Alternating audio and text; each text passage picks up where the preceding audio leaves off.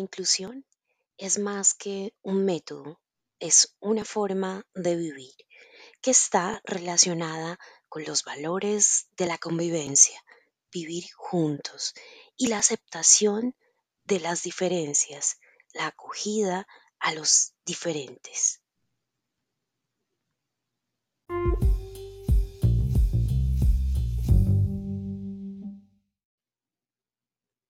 Un saludo cordial para cada uno de ustedes. Mi nombre es Mónica Hernández y desde este espacio que hemos generado vamos a dialogar en tono cooperativo, en tono de trabajo cooperativo que redunda en espacios de acompañamiento al interior del aula. A continuación vamos a tomar como referente a Pere Pujolàs Masset. Pere Pujolàs es un autor de Cataluña, en España, que desde el Departamento de Psicología de la Universidad Central de Cataluña y desde el Departamento de Pedagogía trabajó en torno a algo relevante dentro de lo que significa el aprendizaje cooperativo y es abordar los conceptos de lo cooperativo y del trabajo cooperativo a la luz de los procesos inclusivos. Esos procesos inclusivos que para muchos maestros, eh, aunque en el discurso lo vean posible, en el aula lo hacen ver complejo y de gran mm, incertidumbre al momento de diseñar y de planear las actividades en el aula.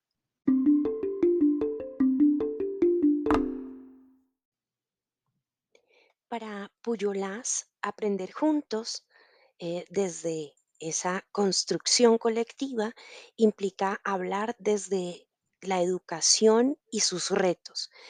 Es natural que los alumnos o los estudiantes sean diferentes. Por lo tanto, más que preocuparnos eh, por cómo podemos conseguir grupos homogéneos desde esa escuela tradicional, es importante entrar a mirar desde la lógica de preocuparnos por cómo podemos gestionar la heterogeneidad y cómo podemos enseñar juntos a pesar de esas diferencias. De tal suerte que Puyolás nos plantea un reto importante, es eh, cuando el grupo de estudiantes eh, desea también trabajar de manera colectiva, hay que apuntarle a que identifiquemos eh, ejercicios no académicos inicialmente, que busquemos escenarios que tengan una condición particular, que sea divertido, que tenga una actividad con una connotación de éxito y que em, se pueda realizar por lo menos dos veces a la semana eh, desde eh, varias formas de entender esas actividades. Así, Puyolás habla de un trabajo en equipo como un elemento esencial para estructurar el aprendizaje cooperativo y siempre eh, que vaya en un tono de responsabilidad individual de cada uno de los miembros. Y sugiere eh, dentro de ese marco establecer mm, unas categorías y dentro de esas categorías hacer una clasificación de estudiantes, identificar, por ejemplo, desde eh, elementos geométricos como el círculo, estudiantes capaces de ayudar a los demás y clasificarlos dentro de esa em, estructura mm, de círculo. Hablar de estudiantes eh, regulares o típicos y ubicarlos desde un cuadrado.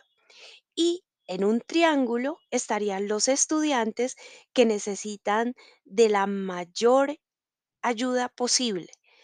y donde sus pares sean ese compañero tutor que posibilite mejores aprendizajes para aquellos niños que tienen unas características de aprendizaje distintos.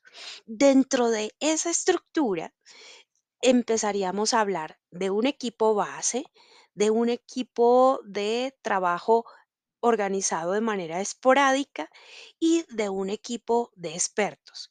Cada uno de esos eh, formas de estructurar los grupos nos va a posibilitar organizarlos de tal suerte que haya eh, e- una estructura una eh, espíritu de equipo eh, inicialmente y que luego me lleven a estructurar contenido, em, los mm, elementos de esa asignatura o de, o de ese módulo académico y llevarlo a generar un trabajo desde eh, lo colectivo y que me lleven a un resultado muy estructurado dentro eh, de esa planeación curricular. De tal suerte que haya un beneficio en términos del clima al interior del aula de manera positiva, que motiven la participación y que promuevan la misma entre sus pares, donde eh, el adulto o el docente no va a ser eh, el único que posibilite ese ejercicio de motivación. Desarrollar habilidades de pensamiento desde las inteligencias múltiples y, eh, por ende, un aprendizaje de tipo cooperativo. Algunas estructuras eh, planteadas por Kagan nos resultarían significativas aquí. Entonces, importante, organizar el trabajo cooperativo de forma efectiva mediante estructuras que permitan eh, que los temas curriculares complejos sean abordados de manera genérica, pero dinámica, y que se adapte ese contenido a las particulares eh, formas de interactuar desde ese ejercicio de heterogeneidad. Para finalizar, tengamos en cuenta que dentro de ese ámbito de enseñanza y de aprendizaje hay que tener claro que los objetivos que se persiguen son aprender y ayudarse a aprender. Y eso lo deben tener claros los niños y las niñas.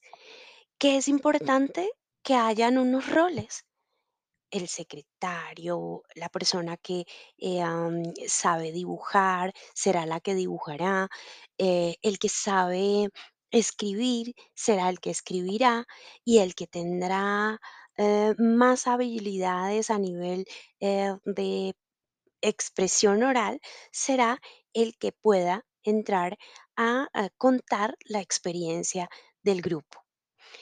Importante generar esos vínculos y esos lazos de amistad.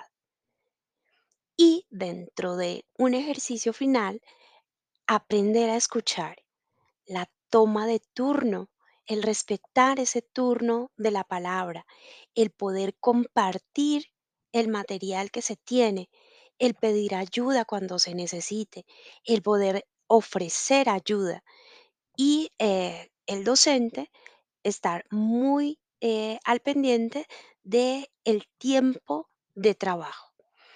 Así damos por terminado este espacio que hoy buscó entender desde esas estructuras cómo poder establecer ese aprendizaje distante de la homogeneidad y en procura de vernos desde las diferencias, diferencias que nos acercan y no que nos distancian.